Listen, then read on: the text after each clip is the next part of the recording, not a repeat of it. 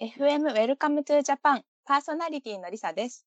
この番組では外国人観光客のおもてなしに関する様々なプロフェッショナルをゲストにお迎えしてお話を聞いていきます。今日のゲストは静岡でお茶畑のツアーをされているティーカップトリップのアキトさんです。アキトさん、こんにちは。こんにちは。今日はよろしくお願いしますあ。こちらこそよろしくお願いします。そうアキトさんは、えー外国人観光客の方をメインのターゲットに静岡でお茶畑のツアーをされているんですよね。はい、そうです。とどういったあのツアーを、今ちょっとコロナの影響で、あの、はい実際と違うと思うんですけれども、コロナ以前はどういったツアーをされていたかお話ししてもらえますかはい。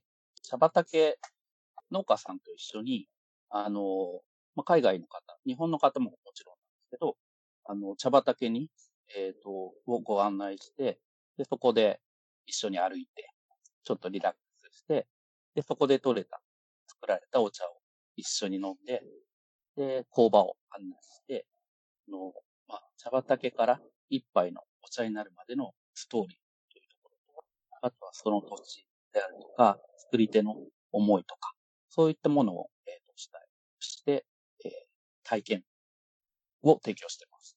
あともう一つ、あの、日本茶カフェ、静岡にある日本茶カフェがいろいろあって、はそい。こでいろんな、えーお店を回って、えーウォーキングツアーみたいなこともやってあます。あ、なるほど、なるほど。その農家の方にも実際お会いすることができるツアーなんですかそうですね。あの、もちろんその時の、えーと状況によるんですけど、あの、観光地ではないので、うんうんあの、畑の方でいろいろ作業しているときに、あの、ちょっとお話をしたりだとか、あの、そういうことはよくありま。その、回るお茶畑っていうのは毎回違うところに行くんですすえっと、か二つ。それともの、はい、静岡市にある二つの茶畑でやってる。あ、なるほど、なるほど。それって、その、もともとお知り合いの茶畑だったようなところなんですかそうですねれはいあ、そうなんだ。そっかそっか。あその、えっと、お客さんにどちらか選んでもらって、はどいち。らかに行くというような感じですか、そうですね。はい。あの、アキトさんのホームページ見させていただいたんですけど、あありがとうあございの、ます。すごく綺麗な写真がいっぱい載ってて、で、あの、えっと、動画も見れますよね、ホームページで。あ、歩いているとこ。ころ。それすごい、もう後ろの山も緑だし、畑も緑で、もう、こんな美しいところがあるんだっていうような、すごい感動したんですけど、ああいったありがととうこございますろを歩いて回れるツアーなんですよね。そうですね。はい。あの、そっか本当に景色が素晴らしくて、うんうん。でその日によって、あの、景色も変わるんですよね。うんうんうんその雨の時とか朝方は霧が出たりだとか、で、まあ、もちろん晴れの日は、すごい、もう、空の青と緑が一面広がって、うんで川が見えたり、富士山が見えたうり、んうんうんうん。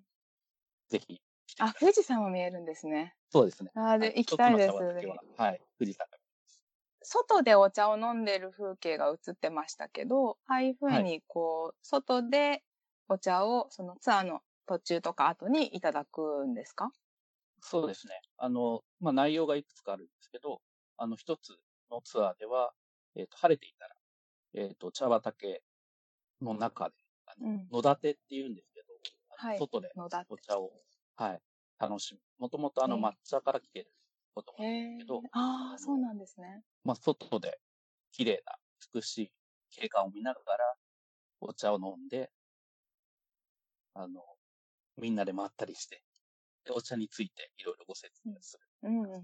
ああ、なるほど。お客様は、そのどういった方が多いですかその、例えばどういった国の方が多いとか、あとお茶にすごく詳しい方が多いのか、もうあんまり、あの、見たことも飲んだこともないっていう方が多いのか、どんはない方がいますか、と大体半分くらいが北米ですね。アメリカが中うんう心、んアメリカとカナダはい。が半分ぐらい。うんで、あとはヨーロッパでえーと3割ぐらい。うんうんフランスとか、去年はラグビーがあったので、イギリス圏。ああ、なるほで、あど。とは、そうねオーストラリア、アジア、香港、う千ん葉うんうん。であとは日本。うんうんはい。あ、すごい、いろんな、あ、日本人の方もいらっしゃるんです日か本人も、はい。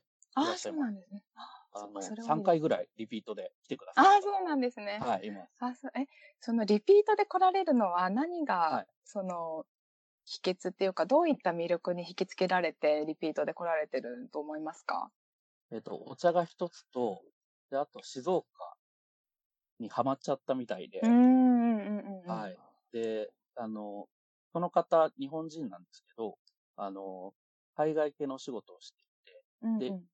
外から、えっと、どなたかがいらっしゃった時に、あの、連れてきてください。ああ、なるほど。そどちらから、東京からいらっしゃるんですかそうですね。日帰りで帰っていかれ日ますか帰りですね。はいああ、なるほど、なるほど。そっか。往復うんで、新幹線で1時間なんで。そあっ、かそっかえっ。と、2時間か。片道1 2時時間間。ういんうんうん。あ、でも全然行けますね。そうなんですよ。うんうんうん。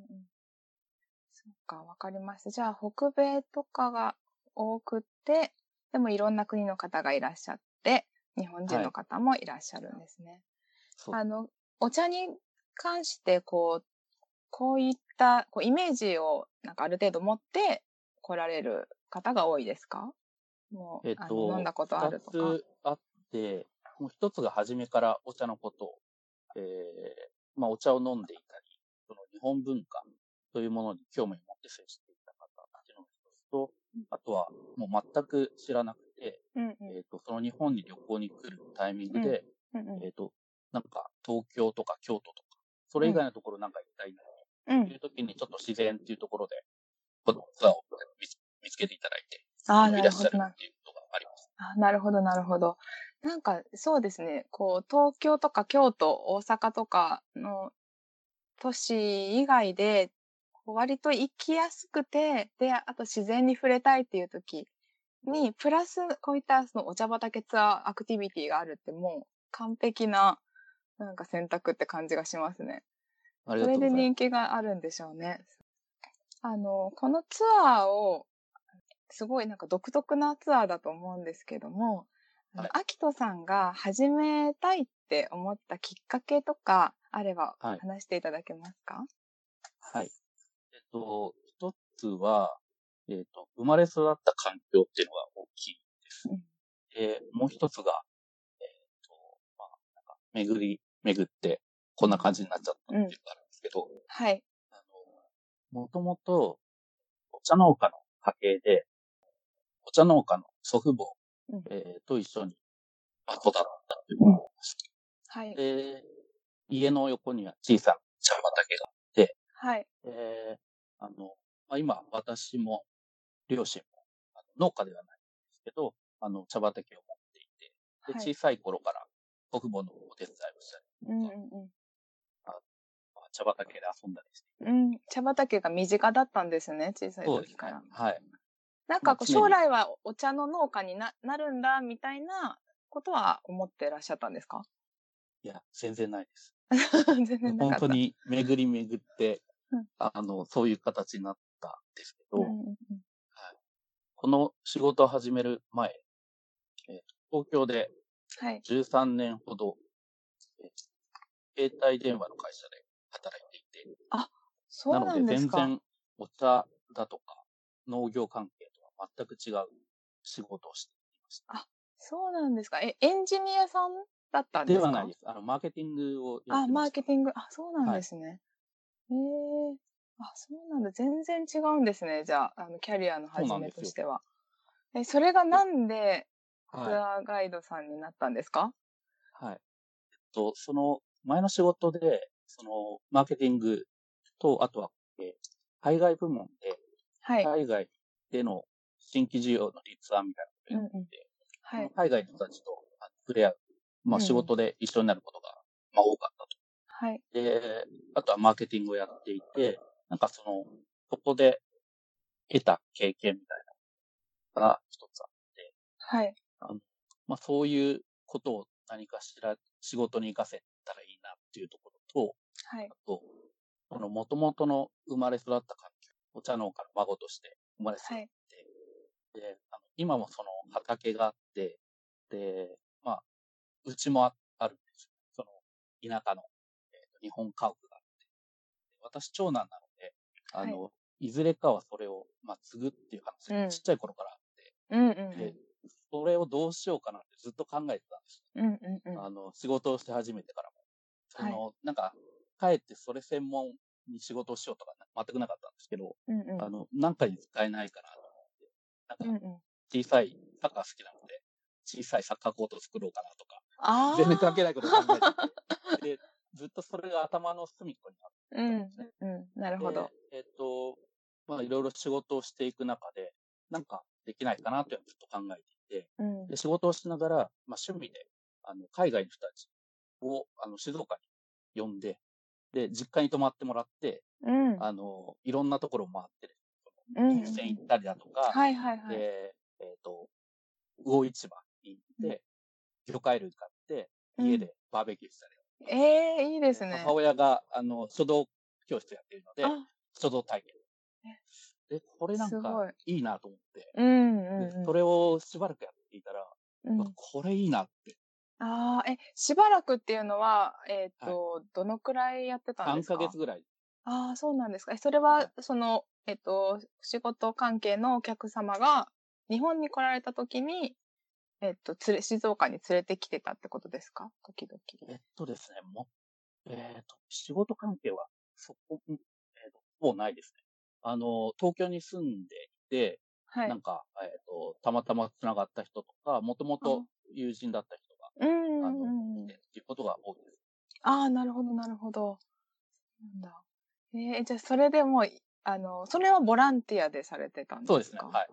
あではもう本当にこう趣味っていうか楽しむ何か楽しいことしようしてあげようっていうような感じでやはいり始めたら、これいいなってだんだん思ってきたってことですね。そうなんですへよ。えで、面初白いめボランティアだったんですけど、はい。いやーなんかこれいいなと思って、で、もうなんか、どんどんどんどん、いろいろやりたいなと思って、うんうんうんうん。で、クラウドファンディングを立ち上げて、はい。そこで、あのー、ちょっと支援をもらって、うんうんうん。あのー、そういうことをなんか事業化できないかなっていうのを探ったりうだんうんうんうん。とか、で、ちょっと勢いで、あの、なんか Facebook ページとか作って、はい。あの、ちょっとこれ、やりたいなとうんやってたんですけど、なるほど。それ、それでお客さんが突き出したってことですかそうですね。で、その当時はまだ、あの、仕事をしていたので、あーなるほ週ど。末とかに、あの、静岡でやってたんですけど、あ、なるほど、なるほど。あもう私なもんか最初はこ週末、のは週末だけあそうなんですねあの副業でやってました。あ同じ感じです。うんうん。なるほど。えーでもと、仕事平日されて、週末、はあれですよね、静岡には行いっ。て帰ってきてって、めっちゃ大変だったんじゃないですか、いや、なんかすごい楽しくて、もう全然疲れもない。はむしろ楽しいっていうい。感じだったんですむしろ楽ねし。い。で、仕事をしながら、あの、お昼とか、夜とかも、あの、いろいろフェイスページとか、うんうん。 SNS やったりだとか、うんうんうん、で、いろんな人に声かけうて、んいろいろやってたらすごい楽しくて。で、それがどこかの時点で、あの、もうこれで行こうってなったんですかあの、勢いで会社辞めちゃって、あの、3ヶ月ぐらいやって、はい。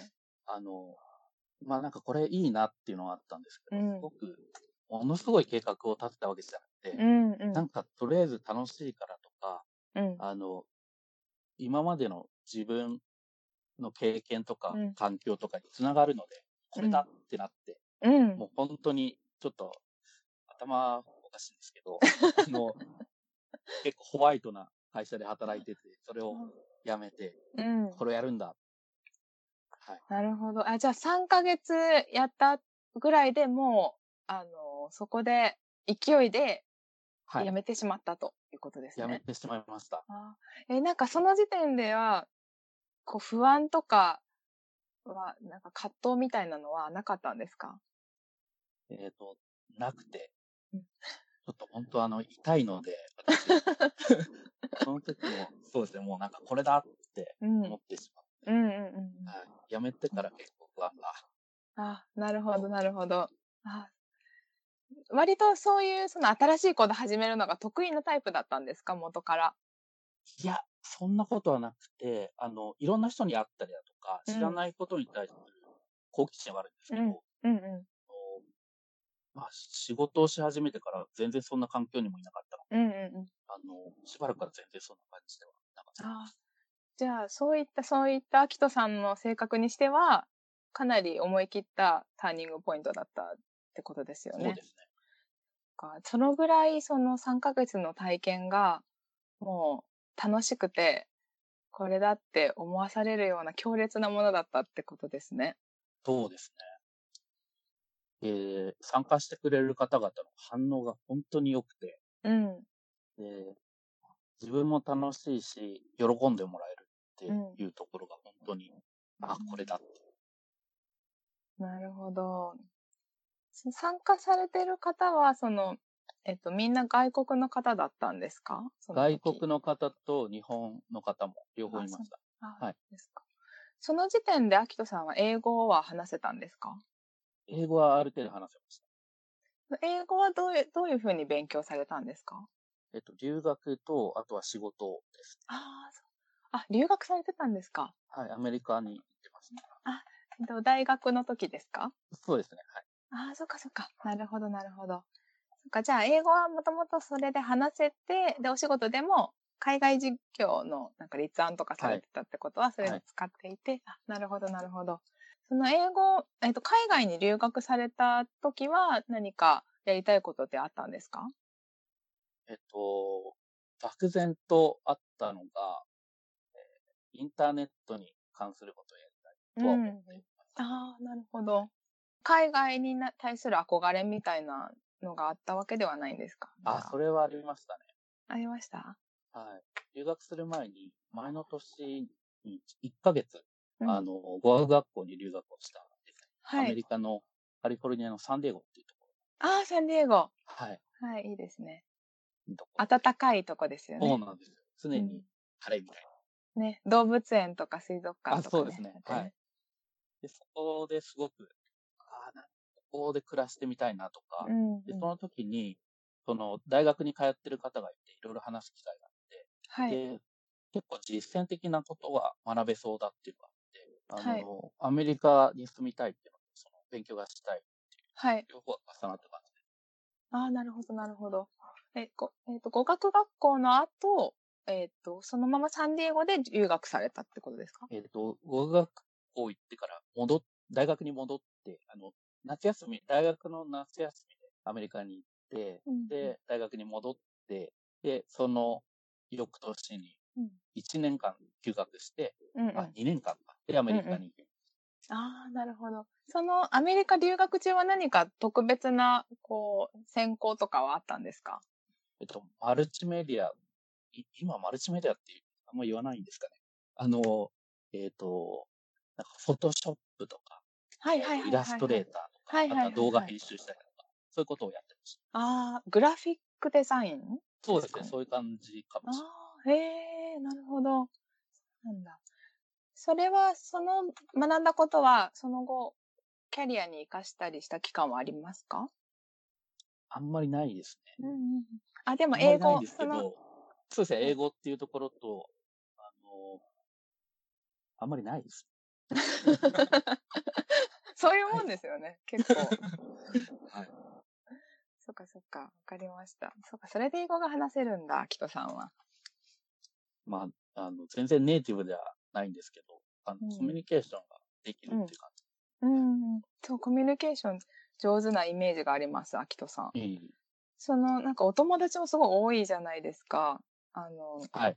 それはどういうふうに、こう、まあ、お客さんを取っていくのもそうですし、こう、なんだろう、おお茶畑のツアーするのっていろんな人の協力が必要だと思うんですけど、なんかそういう、あの人材ネットワークを、なんかどういうふうに、あの、広げていったとかありますかあんまり、なんか、人材ネットワークって呼べるほどではないんですけど、 これ、あの、学生時代のその、マルチメディアに通じるところがあるんですけど、あの、ソーシャルメディアを使って、こういろいろ静岡のお茶について発信をしていて、はい。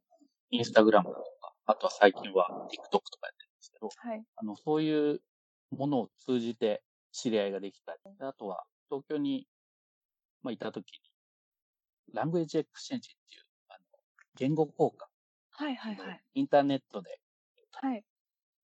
語学を勉強しているパートナーを探して、はいはいはい。私は日本語をその人に教えて、えーその人が私に英語を教えうてん。あ、聞いたことあります。はい。あの、すごく、あのお互いにその、語学を勉強したいので、すごく、あいいです。あの、カフェとか行って、無料であやーってあー、なるほどそうななるんですほど。でそれをいろいろやってて、そのつながりでできうたんと思うんですけどああ、なるほど、なるほど。そうなんですね。それでもうお友達になっちゃって、はい。で、そういう方がお茶に興味を持ってくれたりするんですそうかですうね。であとは、えっ、と、まあ、お仕事っていうところで言うと、あの、会社辞めた時は、全くなくて、んはい。勢いで辞めちゃったので。で、その、実家でいろいろやろうと思ったんですけど、はい両親も仕事をしていてすごく忙しくて、うんなかなか今はそこが使えるような状況ではなくて、はい。どうしようと思うんって、でも、やっぱりお茶だっていうところでいろいろお茶を勉強し始めたんですけど、はい。あの、父親が農業関係の仕事をしていたので、はい。そのつながりで農家さん紹介してうもらんったりうんあうんあとは、えっ、と、すごくよくしてもらっているお茶カフェがあって、まあ、はそいこの店主の方に、あのいろんな方を紹介していただいたりだとか、いろんな人にすごく助けていただいて、繋がっていったっていう感じ。の農家の方とかお茶カフェの方は、外国人の方が来られることに対しては、こう、ウェルカムな感じで受け入れてくださってるんですか初めは、もう、なんか想像ができない感じで、うん。あの、こういうことやりたいんですっていう話をして、いや、こんな田舎にそんな来るわけないし、なんか、 よくわかんないって感じだったうんですけどあ、ー実そう際なんに、ですねあの、やり始めて、慣れていったっていう。そのツアーで来てくれるお客様と、そはのいカフェ、カフェの方とか農家の方のこうやりとりとかはありますかそうですね。だんだんその農家の方が、その私の父親の同級生の榎本さんっていう方が、はえっいと。その農家さんなんですけど、72歳。あ、70代、はい。はい。でじゃああんまり外国人のの方とも今まあ、で会っ全然たない。ことないような。全然ないです。はい。で、畑で作業してる時にお客さん連れて行って、初めは全然慣れてなかったんですけど。だんだんだんだん、あの、いろんな人を連れてくるのうんで、え今日はなんか、どっから来てんのとか、で、なんか、ウェルカム、ウェルカムとか、 ああ、言ってくれるようになっいろた。いろへコミュニケーション、はい、してくれるよえうに。なんか、だんだん慣れていった。ああ、そうなんですか。えー、70代でずっとお茶畑されてて、そしたらそのはい榎本さんにとっても大きな変化だったでしょうね。そうなんですかね。 あの、なかなか、まあ、それに、その、農家さんに対しても、えー、何か、プラスになればいいなと。まあ、大きなことではないので、あのまあ、そこでちょっとお茶が売れたりだとか、うんなんか、知らない人とちょっと触れ合うみたいな。そういう変化はあった。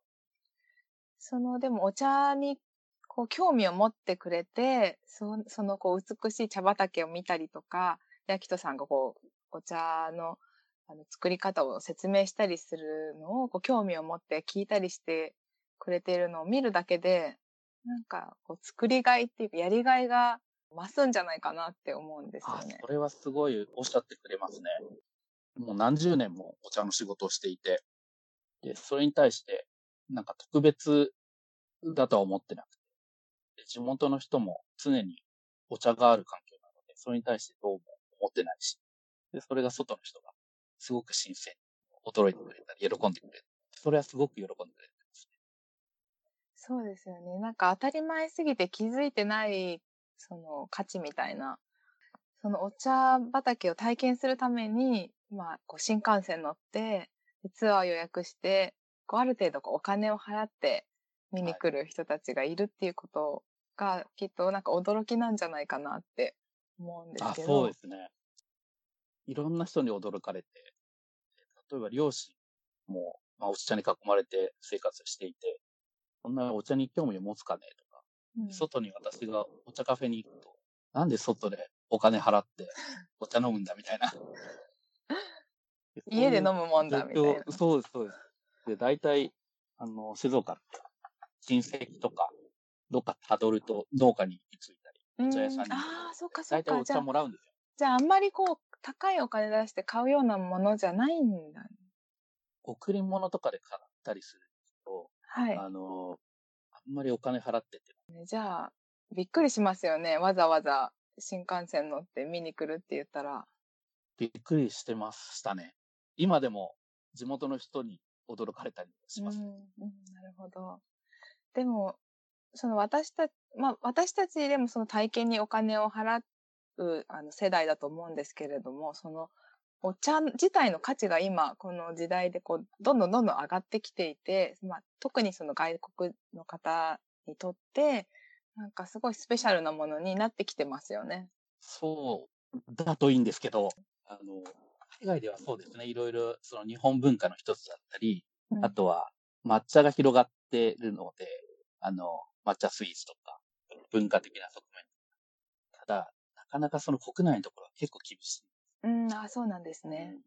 大体、あの、ペットボトル飲むじゃないですか。はい私もペットボトル好きなんで、はい。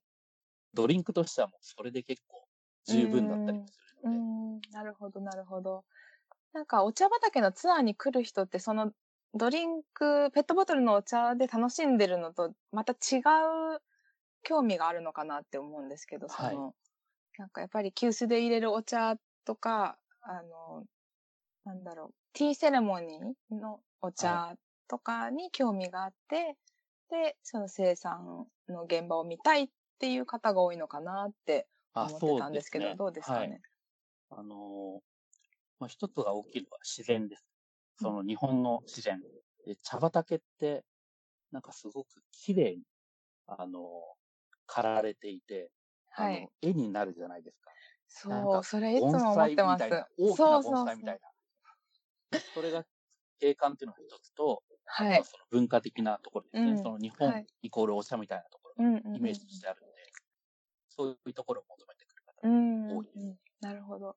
そう、なんか本当に綺麗で、あの、私、その東京から京都に新幹線ではい移動してくるときにご一緒するときとかあるんですけど、はい途中でその静岡のお茶畑見えるんで、で、見えるんですけど、こう結構、あの、山肌のところとかにある小さなお茶畑とかだと、こう新幹線がトンネルをこう通って、で、一瞬その山と山の間のところで見えたりするんですよ。はい今こはれい見てって言って、こう今綺麗だから見てって言って、その一瞬見て、あ、すごい綺麗だねって喜んでもらったりしてなまるすね。ほど、なるほど。もお客さんで、あの、そういうお茶に興味持つ方っていますかういます、います。あの、えっと、京都のツアーだと、はえっい。と、私お茶のツアーしたことないんですけど、はいそ。の、えっと、私のツアーの前後とかで、えっと、宇治に、あの、お茶のツアーを昨日行ってきたよとか、明日行くんだっていうような方はいますね。で、あとは、あの、やっぱり、えっと、ティーセレモニー体験したいっていう方はすごく多いですし、あとはお茶をもう買って帰りたい。あの、京都のお茶を買って帰りたい。で、抹茶を買ったり、えっと、その、えっと、ウィスク。なんて言うんでしたっけこの、茶筅です。茶筅を買っていったりとかする方も多いですね。なるほど、なるほど。うん、そうでもや、そのグリーンティー、抹茶って言いますけど、よく違いは分かってないですし、はいあとはあの飲み方も日本人と違ってこうお砂糖混ぜたりとか、はい。あの、すごい、あの、日本人が体験してるお茶と違うなって思うことも多いですう。ーん、なるほど、なるほうど。んそう、なんか、あの、私もカリフォルニアにいた時、スーパーとかで抹茶コーナーすごく人気で、えねー、どちらにいらっしゃったんですかえっと、カリフォルニアのオレンジカウンティにいました。えー、近いですね、サンディエゴと。はい、サンディエよくゴ撮ってもます車で、はい、あの、行ける1時間の、で。一時間半ぐらい。そう、そうですね。多分カリフォルニア全体で結構そういう、あの、なんだろうな、禅とか、あとは、マインドフルネスとかが流行ってるので、それと関連して、お茶、グリーンティーとか、その日本の文化に興味がある人が比較的多いんじゃないかなって思います。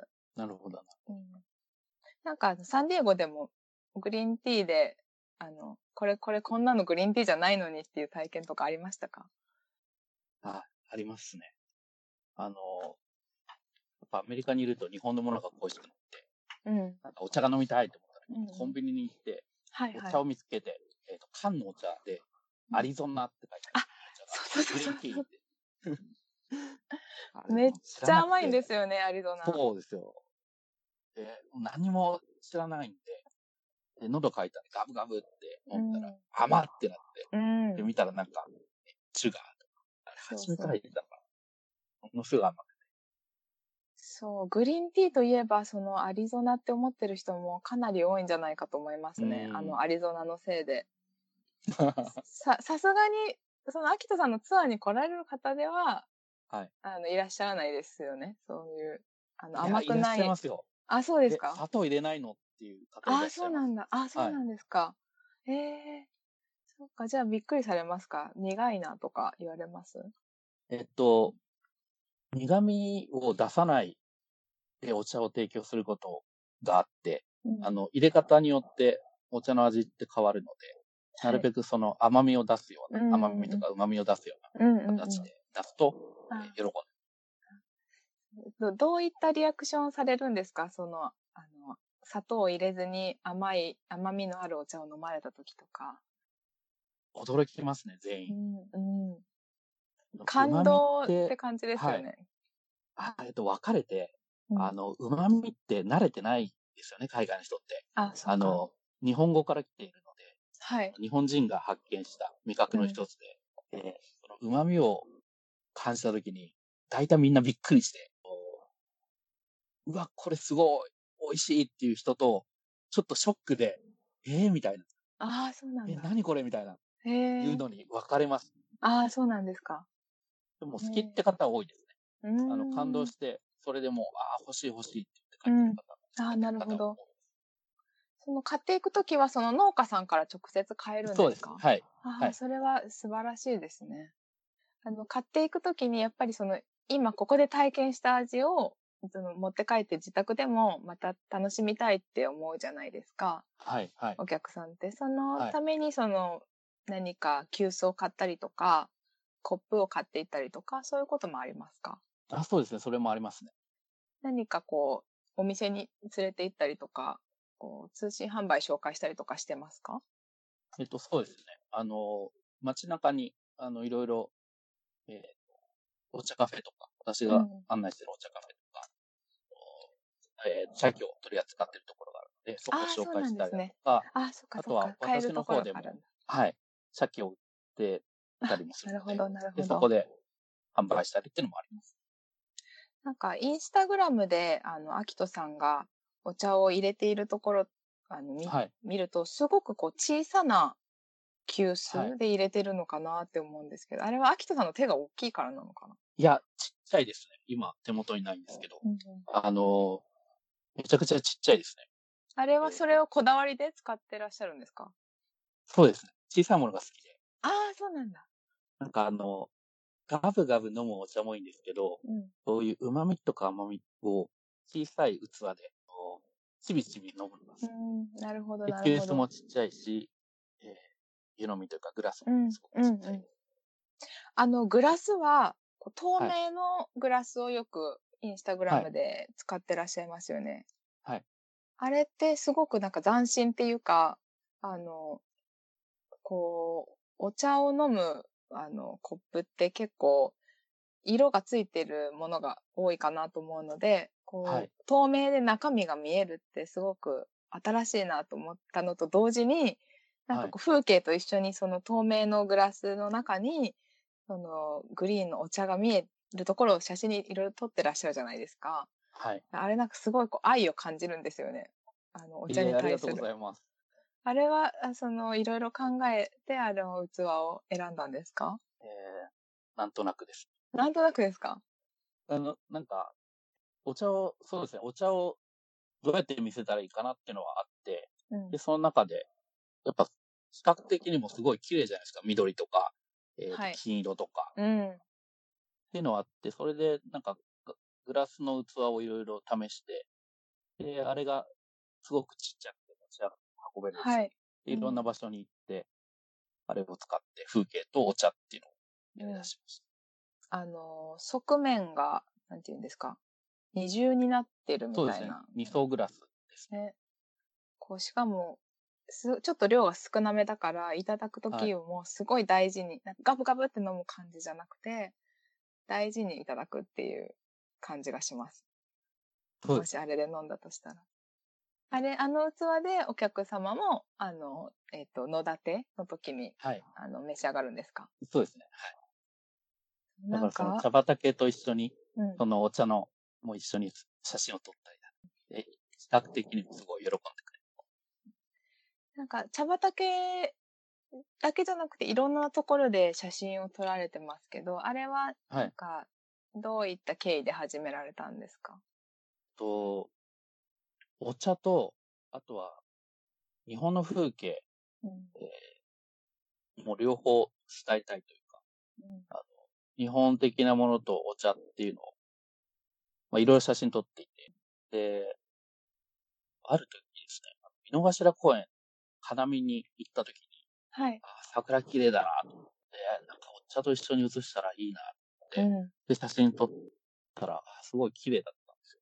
で、それをインスタに上げたら、うん結構それを見てくれる方が、あーなるほどなるほど。で、そこからいろいろ、あの、京都だと伏見なりうん撮ったりだとか、あとは、富士山と一緒とか、太平洋と一緒に撮ったりだとか、で、なんかいろいろやってました。なるほどなるほど、うん。すごいあれ綺麗なので好きです。あの透明なグラスに入ったお茶見るのが。ありがとうございます。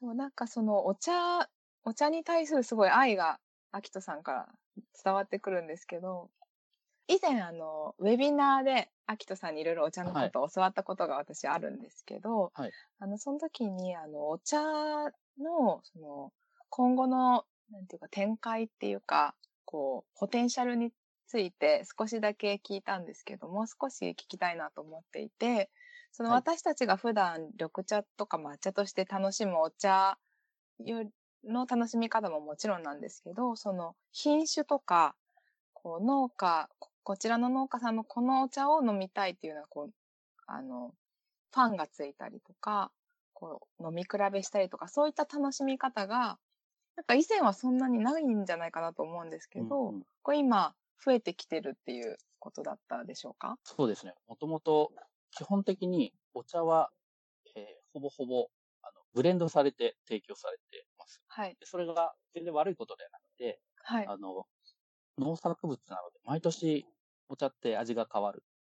で、それを安定的に、えーと同じ味を提供するために、あの、まあ、お茶の問屋さんが、えっ、と、農家さんからお茶を買って、はい。で、問屋さんの技術で、それを仕上げて、で、うんブレンドして提供するっていうのがもともとあります。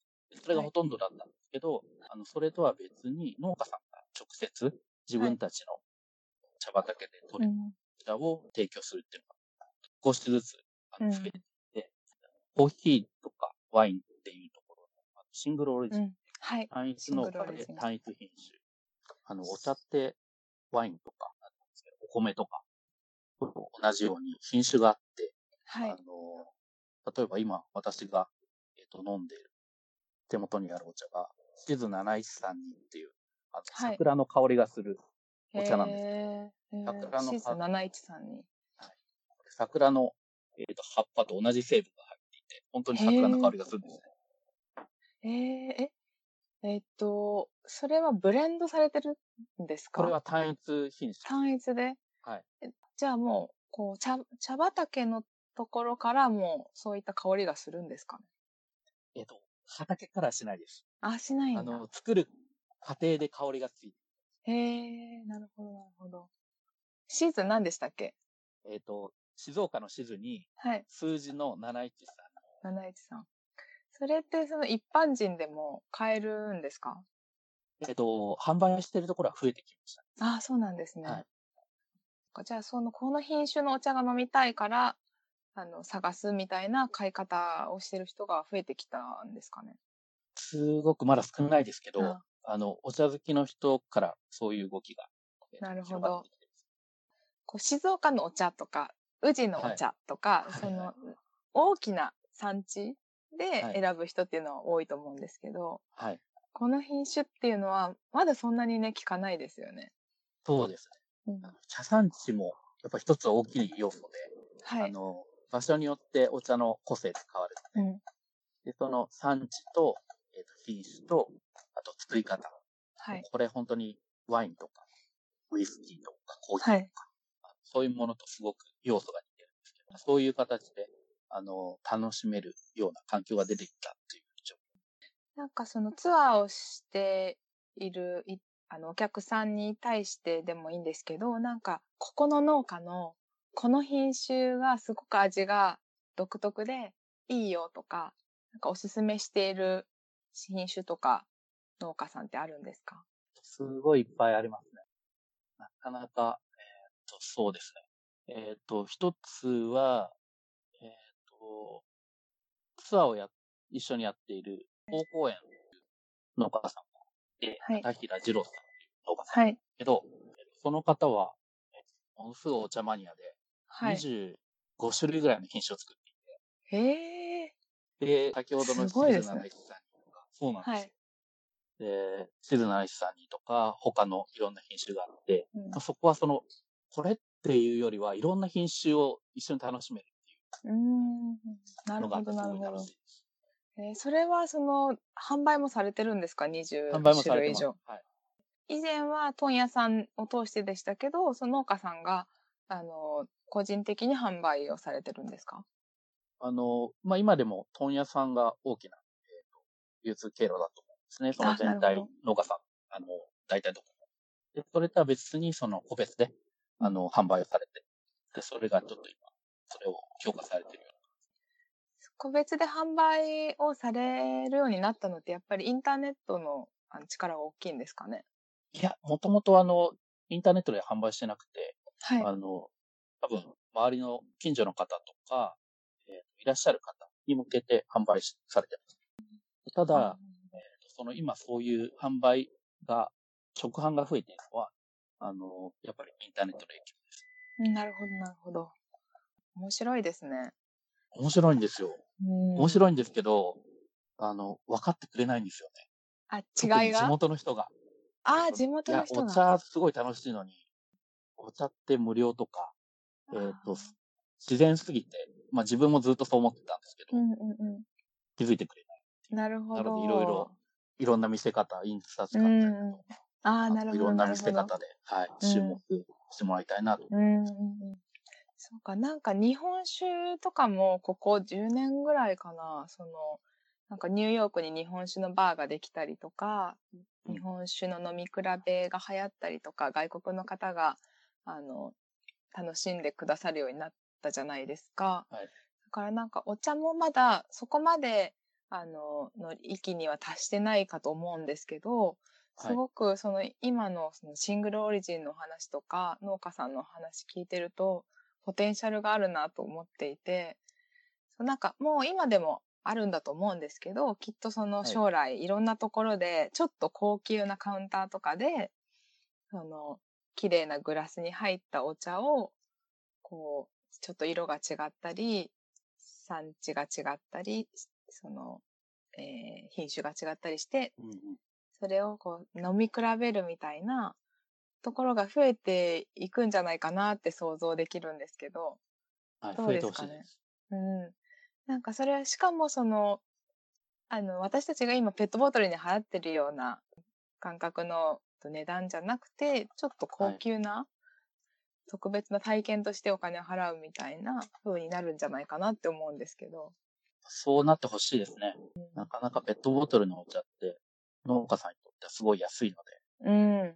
こう、もうちょっとなんか値段が上がるような方法が見つからないと結構厳しいので、うん。それがそういう一つのまあ高級なこだわりを持った形で提供するというのは一つ。そう、なんかまあ見せ方も大事だとは思うんですけども、お茶はい自,、自体のそのポテンシャルがすごいあるんだなって思うんですよね。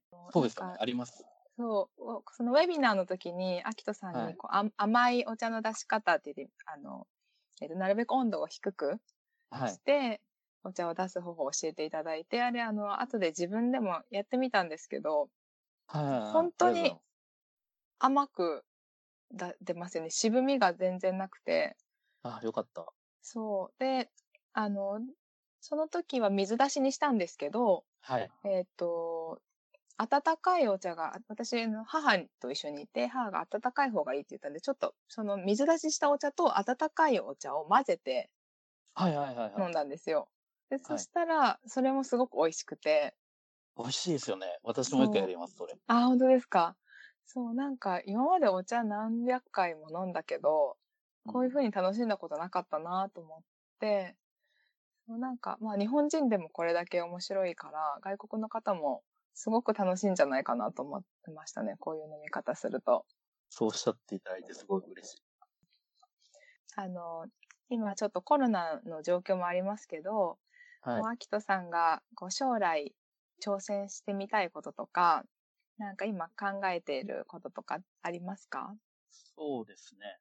まあコロナが落ち着いてからも、えーと今みたいな活動はしたいなと思っていて、えーちょっと少しずつ去年とか試したのが、その海外の人と,、えーと日本の地元の人を、えー一緒になんか交流みたいなことっうんていうのをずっとやりたくて、地元の人にとってはお茶っていう身近な存在を見つめ直したり、はいあ。とは、その、外の人との関わりっていうところ。で海外の人にとっては、その、日本的なものを地元の人と一緒に楽しうん。む。なんかそういうことをもっといろいろやっていきたいなっていうのは、その地元の人っていうのは、その、えっ、と、こう外国の方とあんまり話したことがないような方ってことですかそうですね。あの、もうそもそも、そういうのはいいやっていう人は、もちろんあれですけど、その、はい。えっ、と、例えば、語学を勉強してる人とか、あとは、そもそもちょっとお茶って地元だけど、あまり知らないので、あの、それを勉強したりとか、うんそういう人を、それは静岡でやりたいんですかそうですね、静岡でやりたいんですけど、これって多分いろんなところでできるかな。東京とかでもでうきる。んうんうんそうですね。なんか、こう、日本に、あの、一回来てすごく好きになって、二回、三回って来たい人って増えてきたような感じがするんですけど、そういうはい時に、なんかこう、より、こう、人、人と関わりたいとか、こう、体験、ローカルな体験がしたいっていう声が多いと思うんですよ。なので、なんかそういった人にぴったりじゃないかなって思います。ありがとうございうんあとはあれですね、その日本側の人がこう、シャイな人も多いと思うんで、楽しんでくれるように、こう、呼びかけるのとかが、なんかキーになりそうですね。ます。そうですね。あのーそういう時お茶いいんですよね。ああ、お茶飲そむっと、ほっこりするじゃないですか。か。ああ、そうですね。あなるほど。いいね、これ、美味しいね、とか、美味しくね、っていうので、なんかみんな、ちょっと和らぐというか、ああ、なるほど、なる緊ほ張ど。が解けるところがあって。ああ、そっか。いいですね。バッチリですね。別に、茶産地関係なくて、じゃあ。うん。あの、さっきの野立てっていうのを私結構やっていて、はい。友達とビーチとか、はい。あの、自然の中とか、あとは公園とか、あとは富士山の上でもやったんですけうど、んうん。あのお茶を外に持ってって、一緒にお茶を楽しむみたいうんな。こうれん。別にどこでもできるんで、こう考えると、お茶の力ってすごいですね。こう、いろいろあるんですよ、お茶って。私も全然そういうことを数年前までは全く知らなかったので、ん。なんか、ようやく、うんあの、気づけたというか。そうですね。私もアキトさんのあのウェビナーに参加して、こう、お知り合いになってから、よりすごいお茶に興味持つようになりましたし、なんありがとうございます。かお茶のこう力を感じることが多くなりました。とうとうまた、お茶、美味しいですからね。あ、そうですね。そうなんですよ黒とか、そうですね。もう、高いですけど全ね。く飲んだことがなくて、高いですね。でもなんか、いろいろお茶カフェとかもあるし、で玉露とか抹茶を買える環境もあるのお茶うんうん、うん。で、いいなと思って。そうですね。いや、でも私はなんかすごいそのやっぱシングルオリジンとか農家別のお茶ぜひ飲み比べてみたいなって思うので、はいはいそうですね。なんだっけ、シズ七一さんに。 713にですね、これちょっとぜひ、桜はのい香りのお茶、試してみます。こここから始めてみたいと思います。あの、ツアーの時に農家さんが販売したりとか、うんうん。問い合わせがあったらお茶販売してるんですけど、ちょっとこはれも販売のところもいろいろやっていきたいなと思って、その、なんか、飲み比べができるセット。そうですね。こういうのそう飲み比はべいセットあれば嬉しいです。なんかわかんないですもんね、初め。なんか、そうですどね。うやってな始んめたらいいのか。うん、こう舌がすごい敏感な人はわかるかもしれないですけどあんまり自信がないとその桜の香り風味がするよとか分かりやすい違いから始めたいかなって思います、ねそうですよね。